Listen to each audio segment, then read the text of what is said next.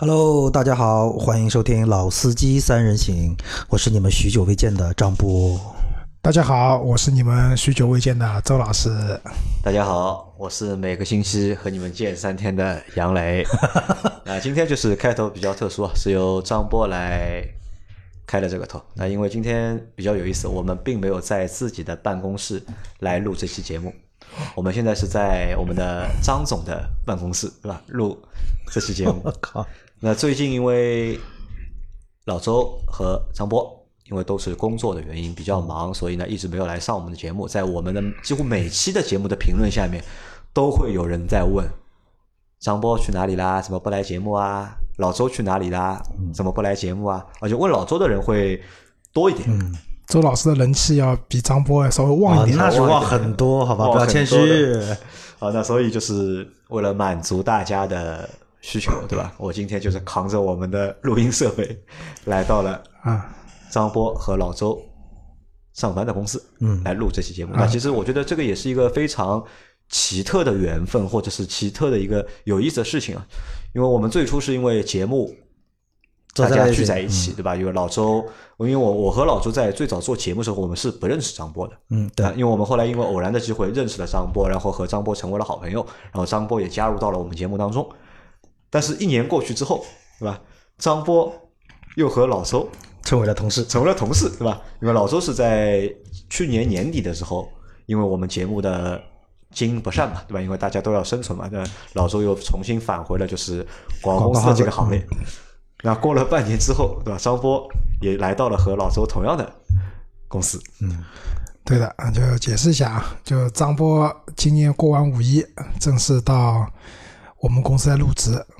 然后我跟张波呢，其实是我们集团下面其实同属于一家公司啊，只不过区别什么呢？就是说我是做大众的，张波是做斯柯达的，嗯，就是我们的业务那个范围不一样，所以呢，但是呢，确实同时我在九楼，张波在七楼，你看还是压我一头，压我两头。啊但是呢，张波是有一个十平米的单间，我在九楼呢，就是只有一个小格子只有一个小格子啊，因为比较凌乱，还被投诉了。前两天还在打打扫卫生啊。那就是张波一来以后，我就跟他讲，就是说，确实，因为我其其实经常会去看我们就是那个喜马拉雅上的听众的留言嘛，就是当大家问到说什么老周不来啊，或者说鸽子王去哪里了啊，其实从心里面讲，我是希望真的每周都可以做一些节目，对吧？跟大家分享，呃，一些嗯汽车上也好，人生上也好，各种各样的故事，对吧？让大家听听我的声音，刷一下存在感。嗯、那这一次呢，就张波来了以后呢，我跟张波说，一个呢，我们可以接下来可以结伴去健身了，对，还有一个很重要的原因呢，就是说我们可以结伴去录节目了。去录节目了。那这一次呢，就是我们说，就是第一次嘛，我跟张波在一个公司录节目，我们让杨磊过来，对吧？请他吃个饭，少数服从多数，对吧？啊，对对的，请他吃个饭，然后呢，我们躲在那个张波的这个就是办公室里面，对吧？也可以，因为我们之前去广州车展，其实杨磊也有这套设备的嘛，可以移动的，对吧？移动过来以后，我们可以做期节目。那今天啊，因为是在张波的办公室里面，因为老周前面已经说了嘛，老周是服务大众那张波呢是服务斯柯达，所以我们在这个场景里面，就是说实话不太适合去讨论其他的品牌。那可能大众我们已经比较熟悉了，因为老周之前在做大众的这个过程中，我们也一直在节目里面就是聊过大众。那可能就是斯柯达，我们好像真的没有就是好好的去聊一下或者聊过。那正好今今今天啊，借这个机会，对吧？那我们就来聊一聊啊，聊一聊斯柯达，而且正好呢也考核一下斯柯达，眼中的正好也考核一下张波的这个就是专业能力，对吧？专业能力谈不上啊，但只是怎么说，就是我，我零六年、零七年是在从销售转到了汽车杂志，然后呢，零七年底、零八年我进入了这辈子第一家公关公司——上海瑞福，然后呢，那家公司服务的客户就是斯柯达，所以就这一次再回到斯柯达，其实我觉得就真的是说人生是一个循环啊，转来转去，终归还是能转到一起。我记得我当时做那家公关公司的时候，我当时进的是文字编辑组，然后呢，其实最早的时候就是一个小编辑进去，因为进公关公司，因为也没有那个行业的经验。进去之后，当时是做，我当时印象很深，那时候主要是做明锐车型，呃，然后呢，慢慢精锐进入中国市场了，然后印象最深的呢就是 Super B，然后那个时候呢还有一个说在国内发起了一个中文车名的这个征集，最后定到昊锐，所以说昊锐基本上就现在叫速派，所以这个是我真的是当年看着它进了中国，包括它第一支 TVC 拍出来是什么感觉，包括怎么做的征名，包括怎么做的这个车的线下的路演等等，都看到眼里面。那其实我当时怎么说，蛮好玩的一件事情，因为我斯柯达的我印象里做 Super 那个昊锐的第一个 TVC 的时候，它是有一段是飞行员，然后呢一个机长拖着箱子，然后上了自己的这个昊锐，把车开走了。所以因为我父亲是飞行员嘛，然后我就问他，哎，我说这个你开飞机的会不会考虑这个车？然后我爸当时给我的那个反馈就是说，飞欧洲确实能看到很多的，就是因为他们有的时候在欧洲会做一些这个培训啊，包括买飞机什么的，他确实是可以看到有飞行员开这个车，但是好像也不是很多。那如果说离开欧洲，你比如说到美国，因为他们波音啊、麦道啊就走的比较多，就几乎就看不到这种欧洲车。他就说，所以他他我我父亲当时的感觉就是啊，国内拍广告反正就瞎拍，就抓着反正就因为那个时候也觉得飞行员就职业很光鲜嘛，就做这个事情。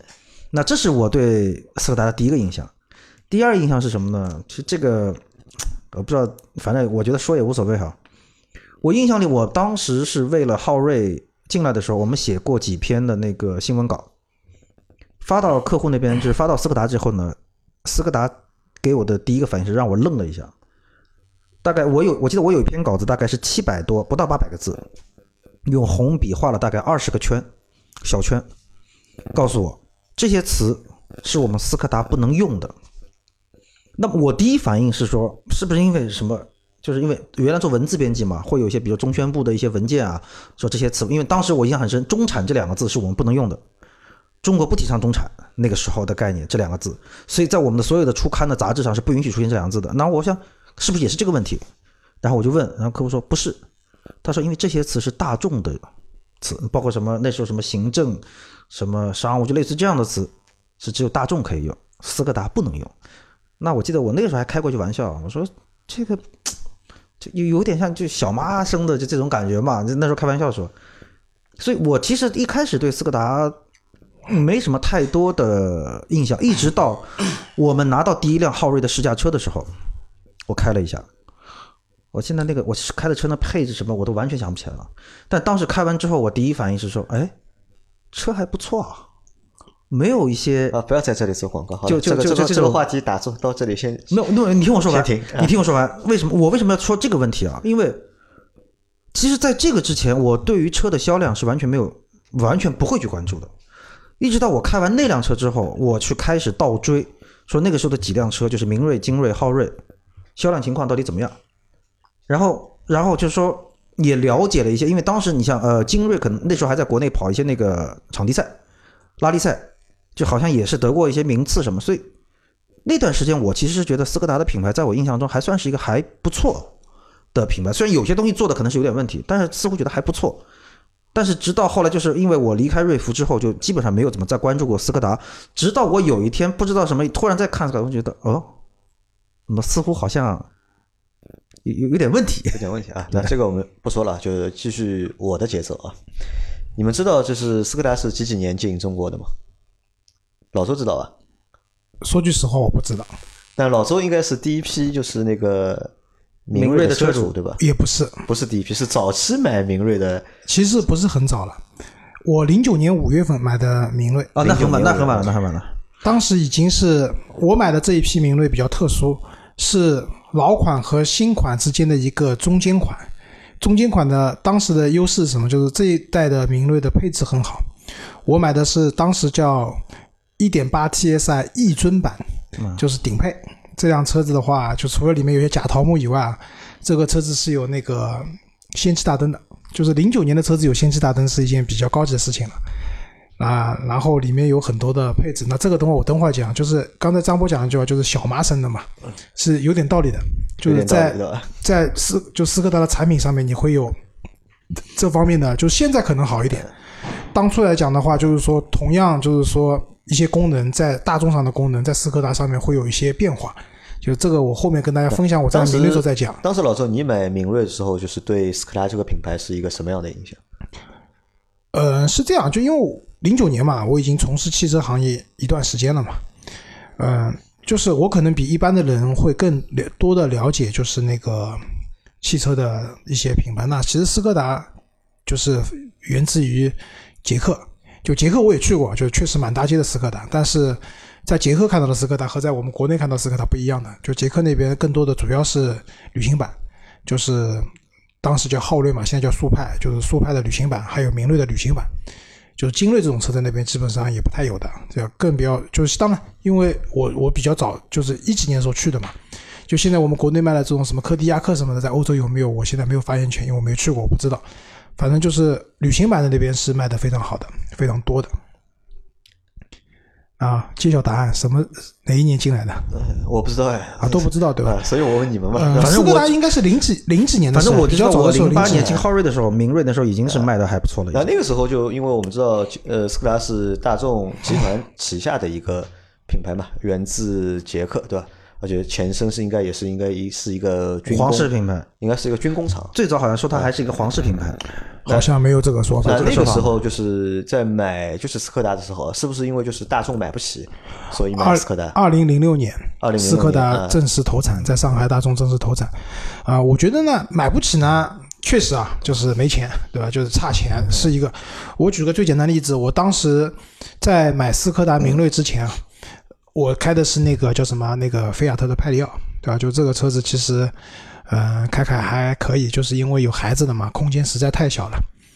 所以当时买明锐呢，有几个点，就是为什么会买明锐？当时考量有两部车，一个是当时的速腾的冠军版，嗯，也是配的1.8 TSI 的发动机，但是同样的价格，明锐上可以买到自动挡的顶配，但是速腾只能买手动挡，啊，这是一个。啊，当然，因为我之前车就开手动挡的嘛，我并不并不排斥买手动挡的车，但再看配置，就配置上的话，斯柯达那辆顶配的车子，它有配的很多东西，自动空调，对吧？然后那个呃，比如说我刚才讲的什么，就是显示大灯，氙气大灯，对吧？然后六 AT 的变速箱，然后包括呃雨量感应啊什么这些东西，其实在当时的速腾的冠军版上都是没有的，那配置上也会更高一点，对？然后加上我对这个品牌有些其实也是个老品牌了嘛，然后它又是上汽，因为车子后面其实也写的上海大众这几个字，对吧？其实大家可以看成是一个性价比更高的一个选择，而且它的其实同样都是源自 PQ 三五的平台。就当时来讲的话，PQ 三五是大众比较先进的做 A 型车的一个平台。虽然它的轴距才两千五百三十七，我记得蛮清楚的，但是其实明锐的后排空间各方面是嗯 OK 的，然后真皮座椅。对吧？然后带那个电加热、前排电加热这些功能，其实就是当时我说了一句话，就是买了这辆明锐以后，你会发现你后面换车蛮难的。对，为什么？就是说你想换一部动力比它好、配置比它高，价格就不对了。价格就要上去很多了，对吧？其实这辆车其实是给你带给的驾控体验，动力也非常好，一点八。就当时国内进过一批车子是有带那个分层燃烧的，叫 TFSI。对，TFSI 后来那个 F 被关掉了，为什么？就是分层燃烧，其实在欧洲也不行，对，不是油品不行，分层燃烧并不是一个很成熟的技术。其实，在欧洲油品好的情况下，这个功能也被关掉了。后来，主要原因还是排放的那个废气超标。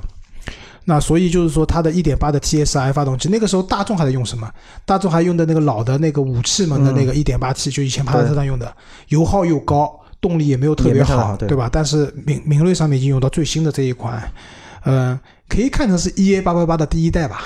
当时这台发动机，啊，因为当时斯柯达进来的时候，我觉得就是它的这台明锐好像一下子就是卖的很好，明锐其实一直都是斯柯达的销量的晴雨表。呃，就主、主力的一个产品对。就是明锐卖的好的时候，整个斯柯达的销量都还不错。对的，但是，一旦明锐都卖不动了，那可能整个其他车因为那个时候就，也危险了。我想在那个时候买车的话，大家可能首选的还是一个 A 级车，但它的一个尺寸在 A 级车里面还是算其实偏大的。用现在来讲的话，其实也就当时的可能算 A 加了吧，就是 A，A 稍微多一点嗯。而且还有一个特点是，明锐是掀背式的，对就是后备箱开启大掀背式的。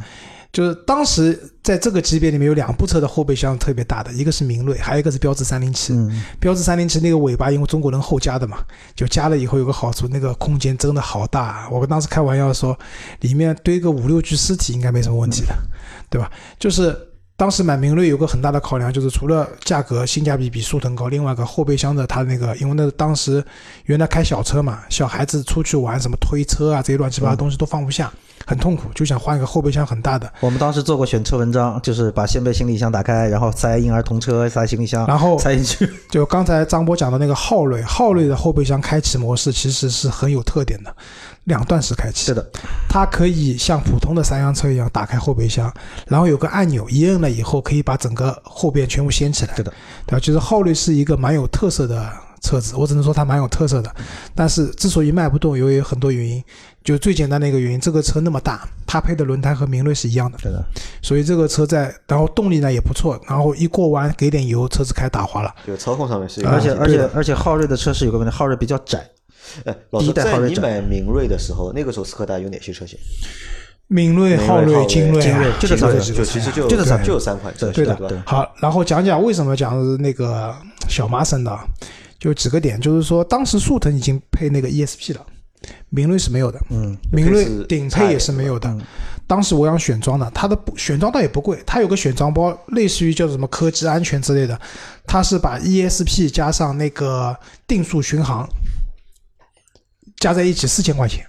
但是为什么没有选呢？原因是因为当时我买这个明锐的时候，全程都没有现车，我好不容易找到一家人家是有我这个，因为我买顶配嘛，顶配还有两部现车，如果你买中间的配置的话，真的一辆现车都没有，全部要等。然后呢，那个时候我又把自己的车子卖掉了。我本来觉得等个两三个月没有车开可能也无所谓，但是因为开车开惯了嘛，很痛突然发现没有车哦不行，很痛苦。那后来想想算了，那就现车算了，就买这辆辆现车吧。然后买回去以后呢，我们发现有几个蛮愚蠢的点啊，就是也不叫愚蠢，就是说体现小麻城的。打个比方讲，我想要定速巡航，一般的车子怎么办呢？你可能要加模块嗯，刷电脑，对吧？它是要加个明锐不用拨拨杆就可以了。明锐不用，明锐就换个那个就是打方向灯那个那个拨拨杆，杆对，换成有定速巡航开关的，就是大众所谓的那个时候淘宝上买两百块钱，两百多块钱，其实模块已经有了，只是嗯开关没有，对对对吧？然后换上去了以后，你你不用刷电脑、刷程序，什么都不用，直接用，OK 了。好，再讲自动大灯，因为大众把自动大灯和雨量感应是一个模块上面的，这个车有雨量感应，也就意味着它有光光线感应，但是不能用。因为我们的那个大众家比较有特点，就是大家知道是在方向盘的左下侧有一个有个灯的那种旋转的开关，对，对吧？速腾是有那个自动挡的那个开关的，就是但我没有，怎么办？找换了一个个开关对吧啊？不换，换开关成本太高，直接找个改装店，下面跳个线，把四宽灯那一档跳成了自动大灯那一档，啊所以我的车是常年开在那个四宽灯那一档的，其实就是自动大灯。但缺点什么呢？每次去做保养没，有四宽灯了，对吧？呃，对，没有四宽灯，这是一个。另外一个呢，每次去做保养，对吧？他们都一定会帮我把灯关掉的，因为他们觉得你这个车怎么放在四宽灯，对吧？我把你关掉了，对吧？每次要自己调一下。然后呢，还有一个点也蛮搞笑的，就是说我是有自动空调的。那现在大家知道自动空调嘛？你打开，对吧？有个 O N on 的按钮，然后关闭有个 off O F F off 的个按钮。速腾就有的，我那车没有的。我那个车要关怎么办呢？就去去转那个风量的那个按钮，转到头，就转到头再转一下，咔嗒一下，啊、没有咔嗒，就是它那个是无限可以循环转的，就是转转转就把它转关掉了。他后来看论坛嘛，他们跟我说，其实呢，速腾所在的那个 off 的那个按钮的位置，你也有个按钮的，但你这个按钮按不动。我去看了，真的有个按钮，上面没有 off 两个字而已。把那按钮拆下来，它里面有一个塑料的限位的拨片，用把刀把它削掉，就有了。再把那个按钮装回去，摁一下，空自动调就关掉了，大宋的隐藏功能。特别啊多，对吧？对，就是其实当时其实他们就讲嘛，其实这些功能在大众上都是开放的，但斯柯达上呢就隐藏起来了。为什么？其实是拉开了大众和斯柯达之间的一个产品的一个，你平台是一样的，你配置还好，对对吧？那你怎么办，对吧？所以他们特意的把这些功能上面去去把它拉开了一定的差距对，对。然后我那个明锐还有一个类似于怎么讲，就是也就是现在就是车子上有个数字仪表盘，好像不稀奇了嘛。那个时候就是说我们车子上就是我的那个自动空调。自动空调的那个液晶显示屏，通过某一个比较骚的这种走位操作，我忘了怎么弄啊，它可以那边调出来就是数字的仪表，可以用有个隐隐藏菜单在里面。对，然后有英里、公里都可以，甚至我告诉你，还能调出后车快速接近你的话，它会报警的，嗯，就是防追尾功能。就这些功能，其实在名呃人上都有了。名列上面都有的，对吧？然后自动防眩目的大灯也是有的。就这个车回来自己要折腾一下，来来回回弄一下，你会发现哇，什么功能都有的都有了啊！而且开通的成本就是可能就是贵的定速巡航两百块，便宜的就拿把刀削一下不要钱，对吧？所以就是我觉得在当时那个年代来讲的话，斯柯达代表的是什么？就是零，我是零九年买车嘛，它代表的就是说，一个是性价比比较高，对吧？然后第二个呢，功就是说一些比较高级的功能上它其实是要比大众要落低一点的，但是其实你仔细研究，会发现的都有的。而且就是我们看当时的就三台车啊，就是精锐、明锐、昊锐其实都是很典型的，就是中国市场要的车，对吧？一台 A 零级车，一台 A 级车，一台 B 级车 B 级车，对吧？又是和大众用的就是同样的就是平台，对吧？在那个年代或者在零七、零八、零九那个时候，在很对很多消费者来说，买车其实还是一件就是比较大的事情，比较贵的事情。但是能够花相对比买大众品牌便宜的一个价格，买到一个相互相互就是这个接近度啊，相似度是百分之九十的一个产品，那那在那个时候一下子就我觉得就是就斯柯达就满大街全是满大街的也不至于，上海地区比较多，啊，江浙比较多，真的跑到北方还是非常少的。然后你们猜猜看，我当时那辆明锐的顶配最后落地多少钱？那我这我真不知道。十八万多对吧？是猜猜看吧。明锐一点八 TSI，十八万多吧？应该不可应该可不可能超过二十万的嘛？嗯，不算牌照，最后落地价格是十九万五，啊，十九万，而且当时的没有什么强奸啊、强奸包啊什么，那个车也优惠了不多，优惠了六千块钱。基本上贴到二十万了。然后我当时跟那个卖车的销售说，人家另外一个店送我一个那个叫什么定速巡航，你送不送？他说我们这里不送这种副厂的东西了，这样我给你多优惠六百，你自己去装一个吧，蛮实惠的这个是就是老周的明锐，因为我当时那两另外两台，一台精锐，还有一台昊锐，给我都有比较好的印象。就是精锐那个时候是有一个双色的一个，就是那对，Mini Cooper 有点像 Mini Cooper，很便宜嘛，就十万十万多一点嘛，就买一个，就是看上去蛮有意思、蛮好看的。可是那个时候我记得还是那个信乐团的阿信阿信嗯做的那个广告，而且广告做的也非常不错，让我对那台车留下了满深的印象。包括后来的就是昊锐，昊锐可能也是当时就是最便宜的欧洲 B 级车。降完价以后差最高这样差不多对，因为其实卖的不好嘛，就是它是那那时候是最便宜的台欧洲品牌的，就是合资品牌我在华阳的时候，那是有个副总经理女的，她就买了一辆昊锐，蛮搞笑，优惠四万块钱。然后她去提车的时候呢，那个经销商跟她讲，就这个车子原厂给你装了那个倒车雷达，所以要加几千块钱。然后我们那个副总啊，也是个谈判高手，跟他讲，我又不要的了，你拆掉，你拆掉好了，对吧？但是保险杠上有洞了，你给我换个保险杠。后来经销商啊，算了算了，那就这样送给你吧，对吧？其实咱们说，就那个在那个前五年或者前六年，我觉得还是非常不错的一个，就是而且而且咱大众的小号，而且而且咱们这么说，就是零七零八年那个时间段，咱们想想，就是你 A 级车，你能想到的 A 级车有哪些？零七零八年那个速腾多了，速腾福克斯福克斯，对吧？但是相对卡的，罗拉，但是但对，咱们说，零七零八年那段时间，反正基本上是对日系车喷的最狠的，对吧？皮薄，啊，然后什么就是没动力，什么操控又不好，而且而且就是有个概念，就是零七零八年，其实中国汽车市场对于德系车的这个还是很认可度非常高。那福克斯其实有个问题，福克斯最早进来的时候，当时主推两厢嘛，虽然后来也有三厢，但是咱们说福克斯的三厢去跟明锐的三厢摆在一起，明显明锐更像一辆正常的车。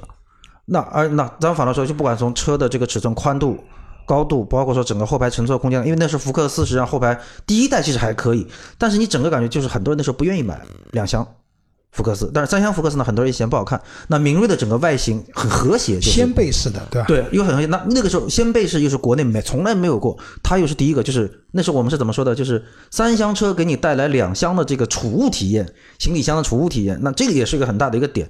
所以在那个年代，我觉得精锐实际上也是踩准了那个时间点，再加上说整个德系的这个东西，大众的这个品牌这个背书就在里面，所以我觉得那个时候它你像在江浙这块卖的好，而且我印象里好像也是突然一下。身边就能看到好多明锐的车，但是那个时候好像是一点六、一点八，那时候还在，我记得好像论坛里面还讨论很多嘛，什么一点六的油耗跟一点八的油耗到底谁高，还是掀起过一阵那个所谓的没有一点八，明锐当时出来的时候一点六、二点零，哎对对吧？后来出了一点八 TSI，然后一点八 TSI 有两个版本都自动挡的，就是我是一尊版，还有一个叫什么翼什么版忘了，然后中间还出过一批限量的，可能只有五千台的手动挡的。一点八 TSI 这个车我也去试了，就是啊，这个动力绝对是绝对是强悍，绝对强悍。手动挡配一点八 T，对的。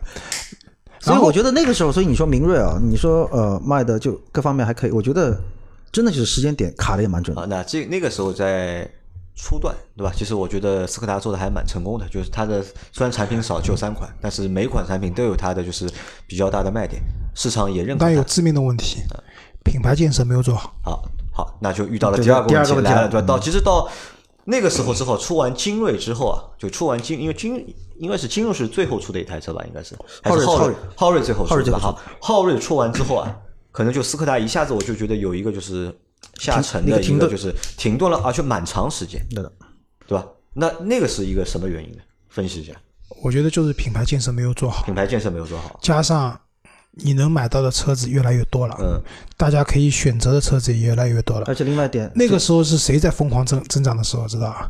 通用，通用啊，凯越那个时候凯就是老的凯越，那个时候是非常贵的，就是就是我在买明锐那个年代，就那个时候凯越都要卖十五六万，对吧？所以，嗯，但是逐步逐步，你看啊，就通用那边什么英朗，对吧？然后那个就是。两厢版的那个英朗 GT，就是这些车子 XT、GT 这些车子出来了以后，三厢版的 GT，两厢的 XT，在这样的情况，就是你可以选到的合资品牌的车子越来越多了。而它的车型就是没有更新，没有增加，那个包括换代也比较。慢，那个时候说实话也确实是受限于大众的这个整个被压在下面。啊，对，因为有新的产品总会先紧着大众上嘛，对的，对而且那个时候大众其实也开始在慢慢的就是把产品线整个开始铺开，所以在这个情况下，如果你再同步进斯柯达的话，就等于集团内部会有很多这样的产品的这样一个内部的斗争了嘛。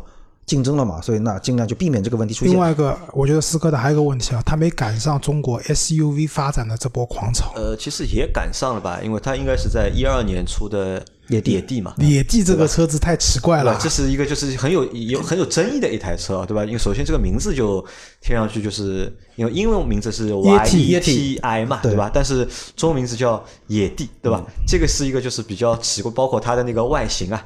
就那个时候，我其实不太懂车。那个时候，但是我们在做这个项目，就是当时我记得，就我看就是客户给的那个新闻稿啊，就是硬派 SUV。那个时候我不知道什么叫硬派 SUV。那个时候我可能觉得就是长得比较丑的，对吧？可能就算就算硬派，四四方方的都叫硬派 SUV。但其实硬派 SUV 到现在就是啊，S 其实硬派 SUV 不是这个意思嘛。在那个时候就很长的一段时间里，其实斯柯达的车型也就四款，嗯，明锐、昊锐、精锐和。野地，嗯，对吧？而且野地也是很有意思的，也是在中国就是寿命最短的量产车，一台 量产的 SUV。就是野地有一个绝配，就是起亚的秀尔，秀尔，对，这两部车子都是怎么讲呢？就是。丑出天际的两部车子，但是秀尔我觉得还可以。秀尔这个车在国内就那段时间，国内的车友会的人数相当多，而且那个车还有很多个性化的改装。对的，因为那个车好改。对，而且是改外观，光改外观也改的很漂亮，很可爱，因为先出了秀尔之后，长城那个是出过一台酷熊啊，酷熊对，也是那个套路的，抄就是那个秀尔那个样子。不是的，酷熊抄的是。日本那个日本车型，对的，酷熊抄的是日本车型，跟他们没有关系的。但是反正看着看着有点像。但是就我为什么讲他没有赶上 SUV 的发展狂？他在那个就是 SUV 增长很厉害的时候，你看大众出途观了，对吧？卖疯掉了一辆车子，他们出了一辆别人看不懂的野地，就是最好的年华，对吧？浪费掉了。等到你回过劲来，后来什么科迪亚克啊，现在一口气出了很多 SUV 现在有三款 SUV 但现在又变成 SUV 在退坡了，对吧？这个热度在降低了，其实，所以我觉得一个是品牌的塑造不成功。我举个最简单的例子啊，就是我是在基创是几年？一一年、一零年，呃。啊，对不起，一一年，一一年那一年去美国出差嘛，就是那个时候在机上去跟拍那个莫文蔚的六十六号公路去去出差，然后回来的路上呢，边上坐了一个美国到中国来旅游的小姐姐，然后呢，因为旅途很长嘛，十几个小时飞机就，你又搭讪别人了，对吧？嗯，没有我被搭被搭讪，被搭我知道他要说的每次都是被搭讪每次都是被搭讪。呃，周老师其实是个很腼腆的人，就是不太去搭讪别人，一般都是被搭讪，然后就聊天嘛，聊啊聊，然后他就问我嘛，你开什么车嘛？我说我开斯柯达，然后那小姐姐一脸迷茫，那她是美国人嘛，就是不知道这是什么牌子，对吧？然后我问她开什么，她说我开雷克萨斯啊，一听啊，知道的。那当然这是一个美国人，这个可能这个例子不一样，但是一样的，到中国市场的话，你去问很多人，就是斯柯达，很多人不知道。对，你说大众知道的，说丰田知道的，说丰本田也知道的。再举个简单例子，就是，嗯、我自有一年就是去开会去宜兴去开会，然后车子开到了一个那个封闭的那种试车场，就是都是客户打好招呼的，我们车子要进去。然后我车子到了以后啊，那个门口的保安就在那边喊啊，来了一辆车，是一辆吉利，是你们的车吗？然后我跟他说这不是吉利，这是斯柯达。然后那保安说啊，什么是斯柯达？不知道。那其实这个就是两个例子，就是说明什么？可能在欧洲，斯柯达有它自己的知名度，尤其在东欧。但是出了这个区域以后，其他知名度是有问题的。对，美国你说到就不说了。知名度啊，就是回到它那个 logo 上面，对吧？那个车标，对吧？那只其实那个车标，我到现在没看懂。我知道这是是只鸟到底是只鸟还是只鸡？那是箭，这是鸡，弓箭的箭，弓箭弓箭的箭，箭对吧？有翅膀，箭有翅膀。是个弓箭，对吧？其实这个这个图形啊，就是让很多就是中国的就是消费者啊，就是不能了解到底是一个什么意思。对，其实这就是问题嘛，就是我作为曾经的斯柯达车主，那辆车我也开了五年，五将近啊六年，我开了六年那辆车子，嗯，跑了将近十万公里，对吧？就是我我自甚至可以用笔把那个 logo 画的还蛮像的，就是蛮像这原版的那个 logo 的样子的，但是我都不知道这是什么意思，我一直以为是只鸟。因为这个是哎我也以为是只鸟吧，那这个就什么问题啊？我觉得就是辨识度低嘛。对的因为你辨识度低的话，被别人记住的这个可能啊，对我觉得就会也低。对，我们就看就是所有的呃所谓卖的好的那些汽车品牌，我不管是豪华车呀什么呀，就是那我不管你是表扬它，你还是卖它，就是骂它，但至少这个 logo 你是有记忆点的，你好看或者难看，你是有个记忆点的。你包括你就是说奇瑞和那个这整个那个那什么，哎操，我现在脑子一塌糊涂比。亚迪啊，不是奇瑞和那个谁，吉利那个 logo 很像，那个那个啊，你说奇瑞啊，啊。英菲尼迪嘛，啊，对，哎，对对对，我啊大拿这个的，奇瑞的啊，对，就说那不管你是骂什么，你这个 logo 你还是能记得住，但是就斯柯达的 logo 真的很难记得住。那我们其实也前段时间试试图想做过一个一个事情啊，就是说我们做了做一个 H 五，然后呢，希望大家说第一时间啊、画一下你脑子里的斯柯达的 logo 到底是什么样子。我觉得大概只有老周画得出来。我就跟你说，画出来的结果一塌糊涂。那天我也画了，就什么样我也画了，就什么样奇奇怪怪的出来的都有。那反过来是什么？就是那咱们反过来说，就是呃，奔驰、奥迪、宝马像这种 logo，或者咱们再说点比较的，你不会画错的人字标，对啊，吧？或者怎么对，蓝天白云，对你画的好看不好看是一回事对吧？？但是大的意思不会错。那斯柯达画出来之后，你就突然会觉得，那大家可能会印象里是记得一个翅膀，下面画出来东西就真的是鸟啊，什么玩意儿都有了。那所以这个是个问题，就是你一个 logo 的一个符号化到底多有深入人心，那这个是一个品牌传播很重要的一个点。没有记忆度，这个是很要命的事情。所以你说，呃，前一段时间网上很流行的抖音上面有个段子，就是把斯柯达发动机上那个 logo 抠掉，里面是大众。为什么？就是啊，第一，大家是强调一下这是大众；第二个，其实什么？就是好记。因为这种 logo 一关联之后，我虽然对你斯柯达 logo 没概念了，但是我记得了你下面露出来的是大众标，那这个是一个强化记忆的这。是真的，就是我以前那辆明锐的用的机机滤上面是奥迪标，啊，对啊，所以这个东西就还是说品牌建设这东西。那如果说他们当年在整个明锐那几波还可以的时候，强化一直往后做，那我现在说实话也是很难说他们到底是不想做，还是因为某些原因没法做。那可能有种东西是有的东西是改不了的嘛。对，会有很多会有很多客观因素在里面，啊但事实最后的一个结果是因为你们没有强化这个品牌，所以导致很多地方的人搞不清就是斯柯达到底是什么。就我告诉你，啊，本质上和福特有点像的。明出了一个比较爆款的明锐以后啊，昊锐其实卖一直卖的都不好。对，昊锐其实卖的不好，精锐其实虽然说我们我们在上海看到比较多在，那个但年代，A 那个年代零机车是有市，但但到现在的但话，其实是那个时候 A 零机级市市场了。A 零级车的市场里面有很强的那群一群车子，比如说 Polo Polo，比如、说雨燕，比如说那个飞度飞度包括雅力士，雅力士，对，对吧？卡罗拉不是，卡罗拉是 A 级的，就是这些车子精锐在里面没有一个绝对的优势。优势的，对吧？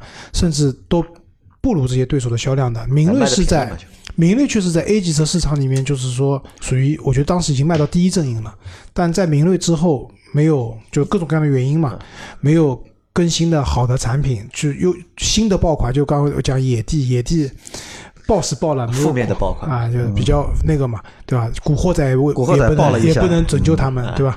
那所以。在这样的情况下，这个市场是很残酷的，就是怎么讲，就逆水行舟，不进进则退，对吧？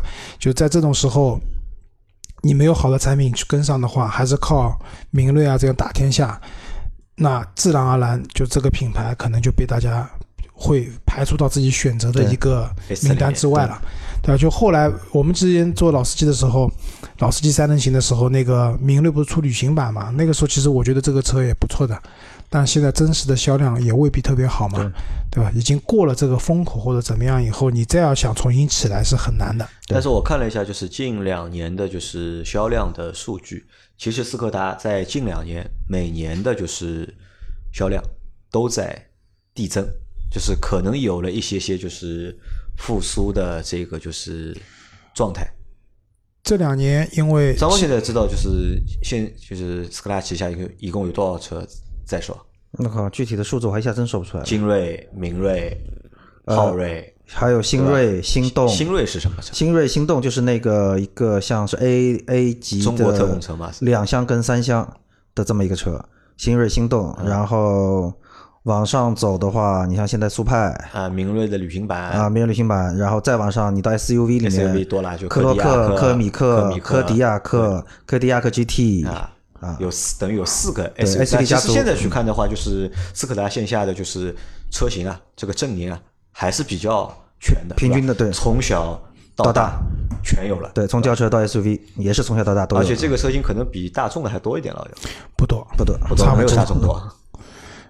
呃，我觉得是这样，就是说现在产品线是丰富了。嗯刚才杨磊讲，就是前两年我跟你讲，但凡一个正常的汽车企业嗯，不都是增长的吗？都是增长的，对吧？市场放在那边的，就那么多人买车，总有人会买你的，对吧？其实今年是考验厂家的软实力也好，硬实力也好，还有就是这种终端促销的这种决心也好。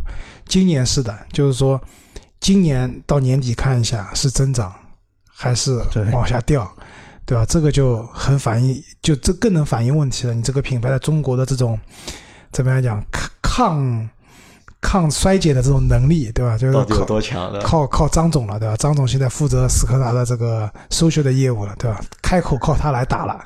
那我问几个就是比较可能会难回答的问题啊，就是因为之前我们说了嘛，就可能就是斯柯达有点像小马养的感觉。那这个状态到现在的话，有没有改变，或者有没有改善？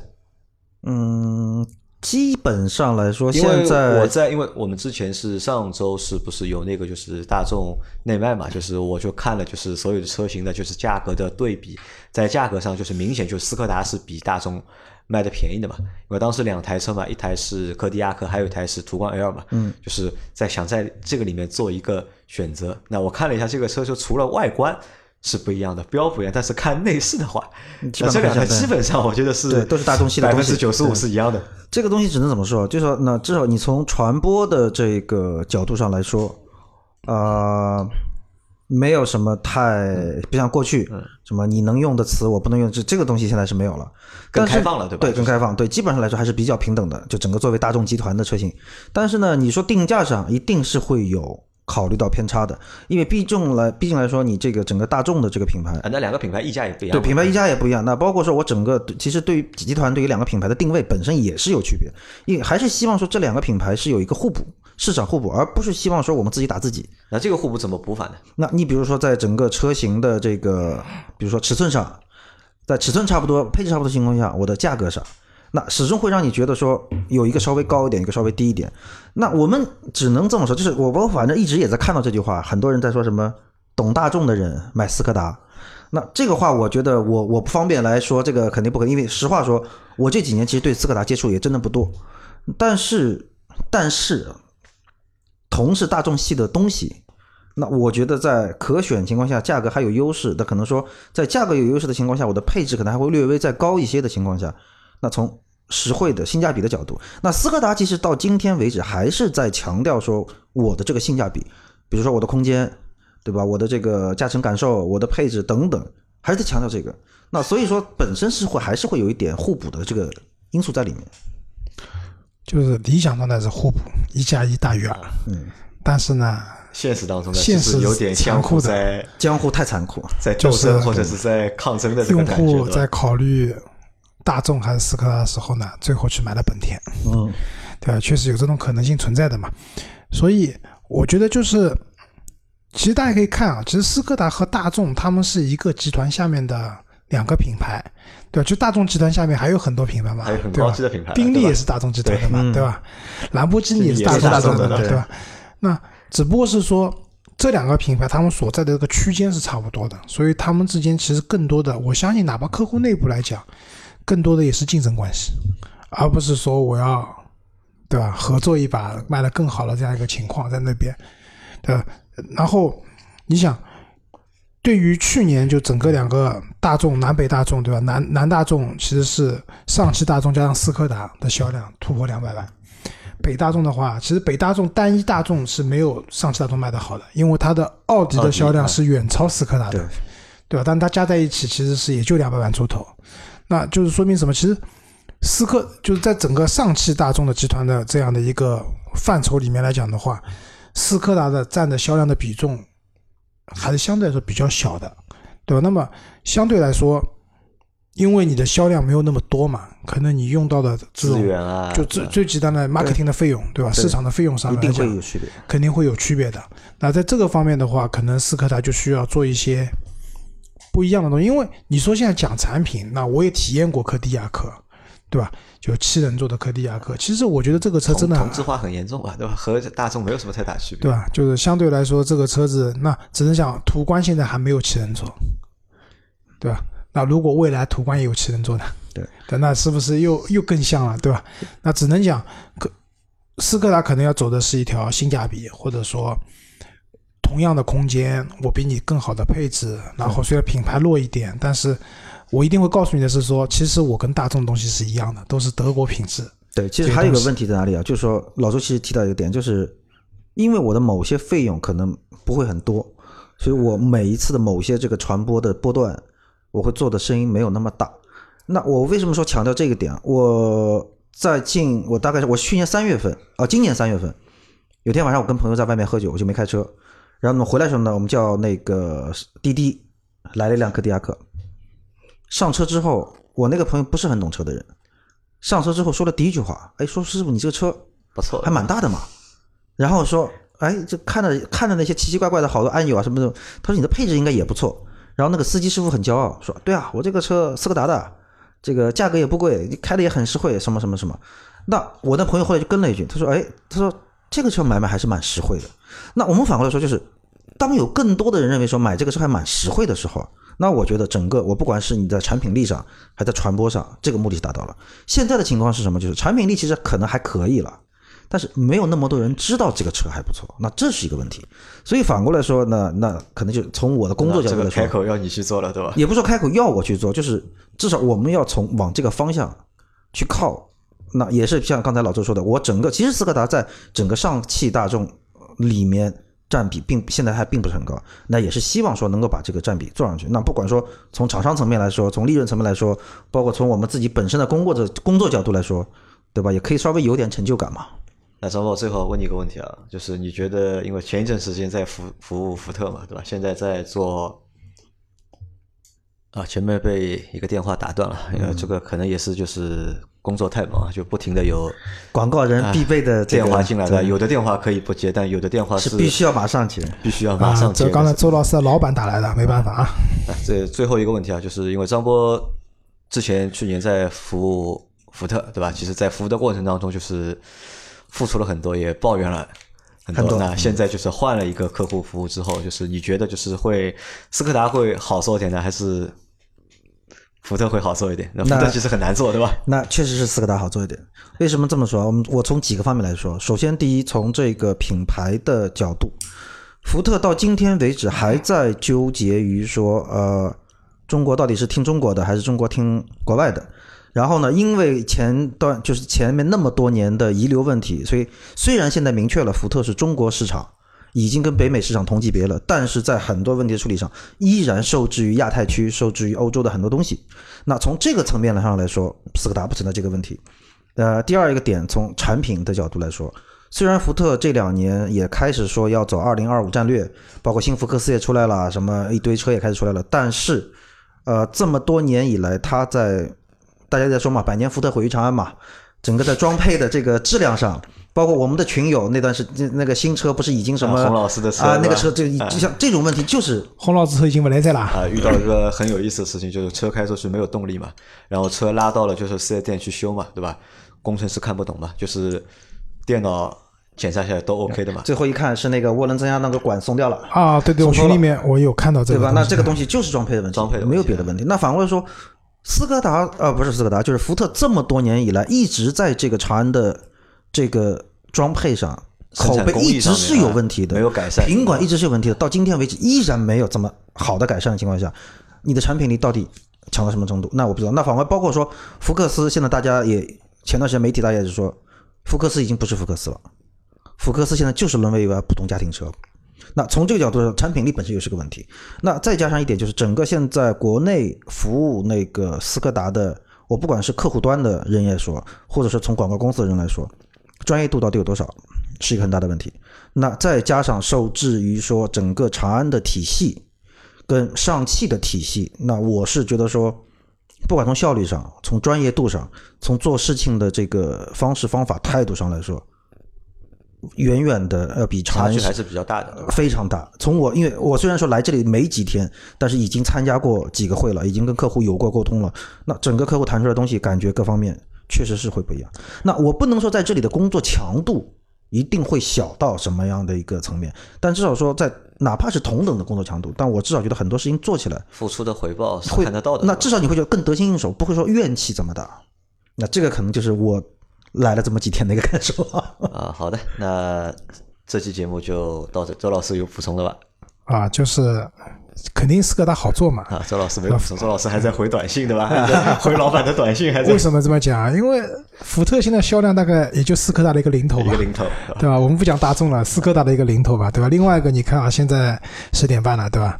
张波门口就是没人加班小伙伴们已经全部，其实我们从录节目八点钟开始，已经没有人加班，都回家了，对吧？张波之前做福特的话，这个时候可能刚开始的夜生活刚开始，对吧？对，周老师的酒楼，刚开始办公室的夜生活刚开始。周老师的酒楼，我刚才上去拿水，灯都没了。灯都已经关掉了，都已经熄灯了，对吧？好吧，那这期节目就到这里，然后我们后面也会增加就是斯柯达车型的内容，那这个就看这个张老板怎么操作这个事情了，然后群友又要说了，我们现在说斯柯达好，好吧？那感谢大家收听我们的节目，拜拜。谢谢大家拜拜。